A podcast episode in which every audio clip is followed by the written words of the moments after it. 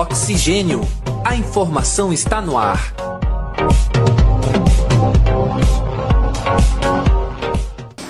Olá, caros ouvintes e caras ouvintes. Está entrando no ar mais uma edição do nosso podcast Oxigênio. A informação está no ar. Eu sou André Pinheiro e digo que é um prazer enorme estar com todos vocês. E quem me acompanha nesse programa é a acadêmica de jornalismo Letícia Fontanive. Seja muito bem-vinda, Letícia. Boa tarde, André. Boa tarde, ouvintes. Homens e mulheres de aço, imbatíveis, indestrutíveis, invencíveis. É assim que a maioria das pessoas enxerga os atletas, homens e mulheres. Mas o corpo tem seus limites e sempre chega um momento em que é preciso curar, tratar problemas como lesões e desgastes. E é então que entra em cena a medicina esportiva. Nosso convidado de hoje é médico, especialista em medicina esportiva, está cursando duas pós-graduações e fez seu estágio no Atlético Paranaense. Atualmente trabalha pelo município e acompanha diversos atletas e pacientes particulares. Olá, Vinícius. Muito obrigada por aceitar o nosso convite. Seja muito bem-vindo.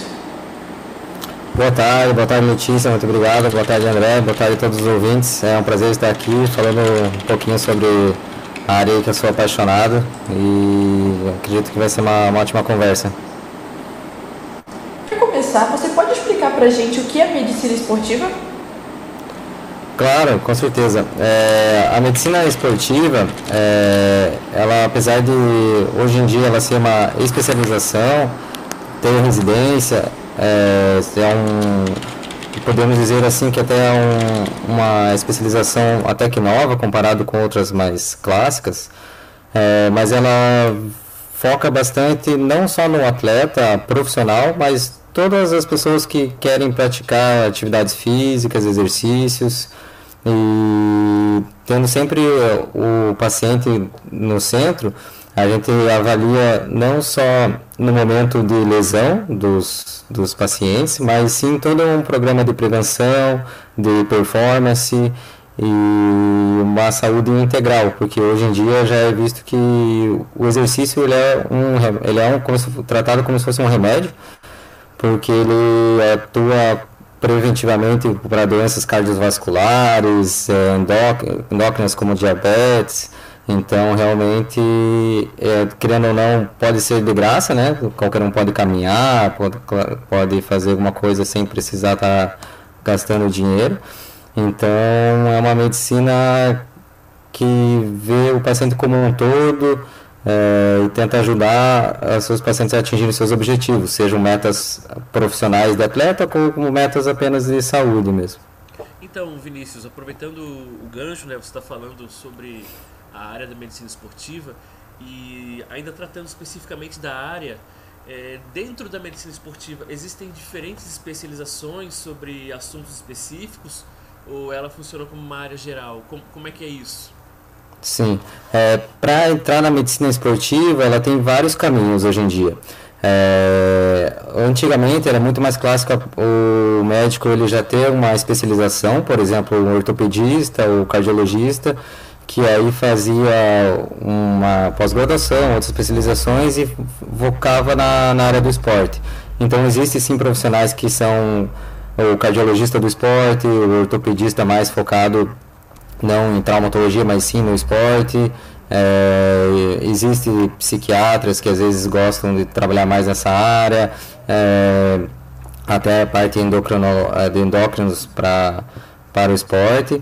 E hoje em dia também existe a, a residência em si, a especialização que vê, tenta ver tudo isso num grande geral. Então a gente na especialização aprende sobre cardiologia, aprende sobre endocrinologia, aprende sobre ortopedia é, para ter essa visão geral e ver o paciente como um todo, não apenas nessa divisão de, de, de áreas específicas. assim.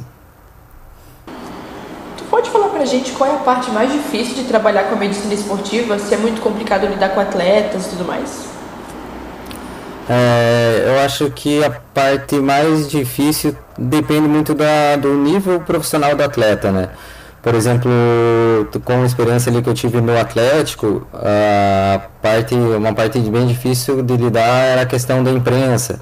às vezes quando atletas se machucavam e eram atletas importantes ali para para o desempenho, tinha alguma uma prova, alguma, desculpa, algum jogo importante, alguma final e realmente tinha aquela pressão da imprensa de não só da imprensa, mas às vezes do, de pressão de patrocinadores, querendo que a gente às vezes agilize um tratamento que às vezes fica mais difícil. Outro ponto que seria mais difícil é a própria expectativa do paciente, do atleta, que assim, às vezes ele pode estar com uma lesão, pode se lesionar hoje e já está perguntando, tá, tudo bem, mas amanhã eu vou poder correr a maratona, não vou? É, então, às vezes, essa, essa, essa ponte de ter uma boa comunicação, uma boa.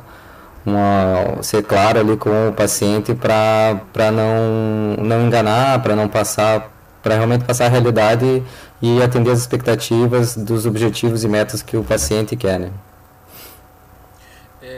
É, Vinícius, quais são normalmente quais são os casos mais difíceis de serem tratados em termos de lesão, de, de, de problemas diversos assim?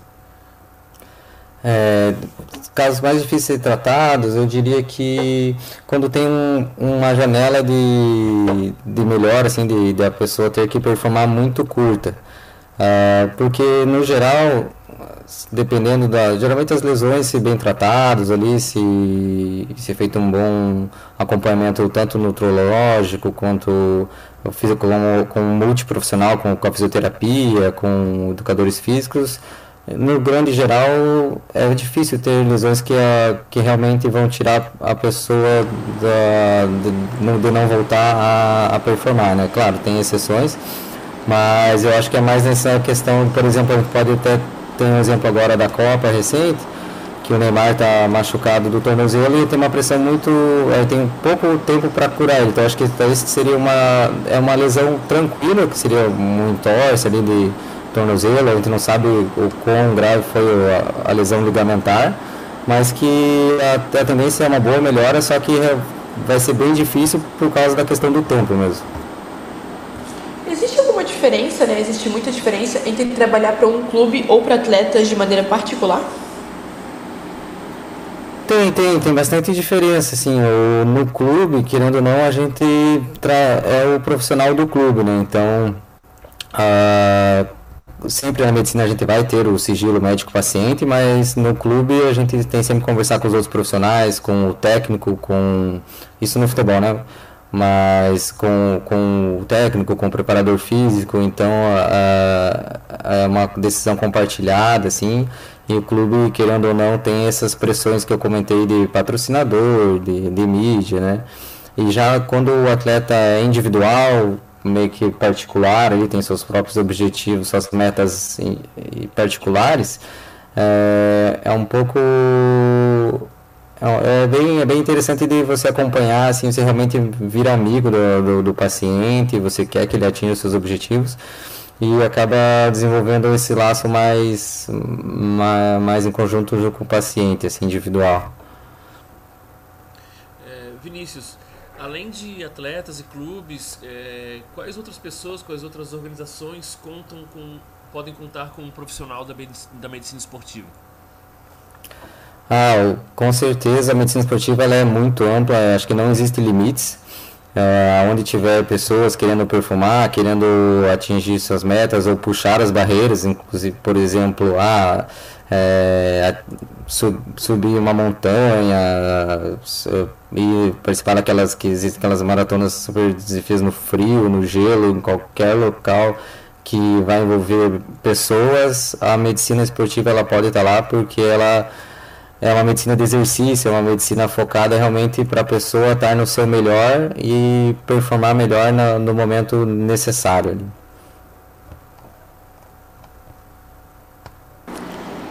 Como que você avalia o mercado de trabalho para essa área? É, eu vejo em crescimento, é uma área que está crescendo muito, que cada vez mais tantos clubes de futebol, mas clubes de outros esportes estão vendo a importância do médico do esporte, que tem essa visão integral de integral e multiprofissional de realmente ser um líder ali na, na, na questão da saúde, de integrar tanto o fisioterapeuta junto com o preparador físico, com o técnico, para ter uma boa conversa clara, ampla Então eu vejo com bons olhos o futuro do, da medicina esportiva. E tudo também vai depender do, dos profissionais em si, né, para elevar o patamar e, e, e, formar bons, bons profissionais na área para estar tá sempre crescendo. Mas eu acredito que a tendência é, é muito boa, ainda mais que uh, o Brasil está cada vez melhor na, na, participando de Olimpíadas, com mais resultados em várias áreas. É, eu acho que o a mídia está ajudando muito a, a população ver como a saúde tem muita relação com o exercício com o esporte, então acho que cada vez mais a procura até por, por pessoas, digamos assim, normais, que não são atletas, para o médico do esporte vai ser cada vez maior.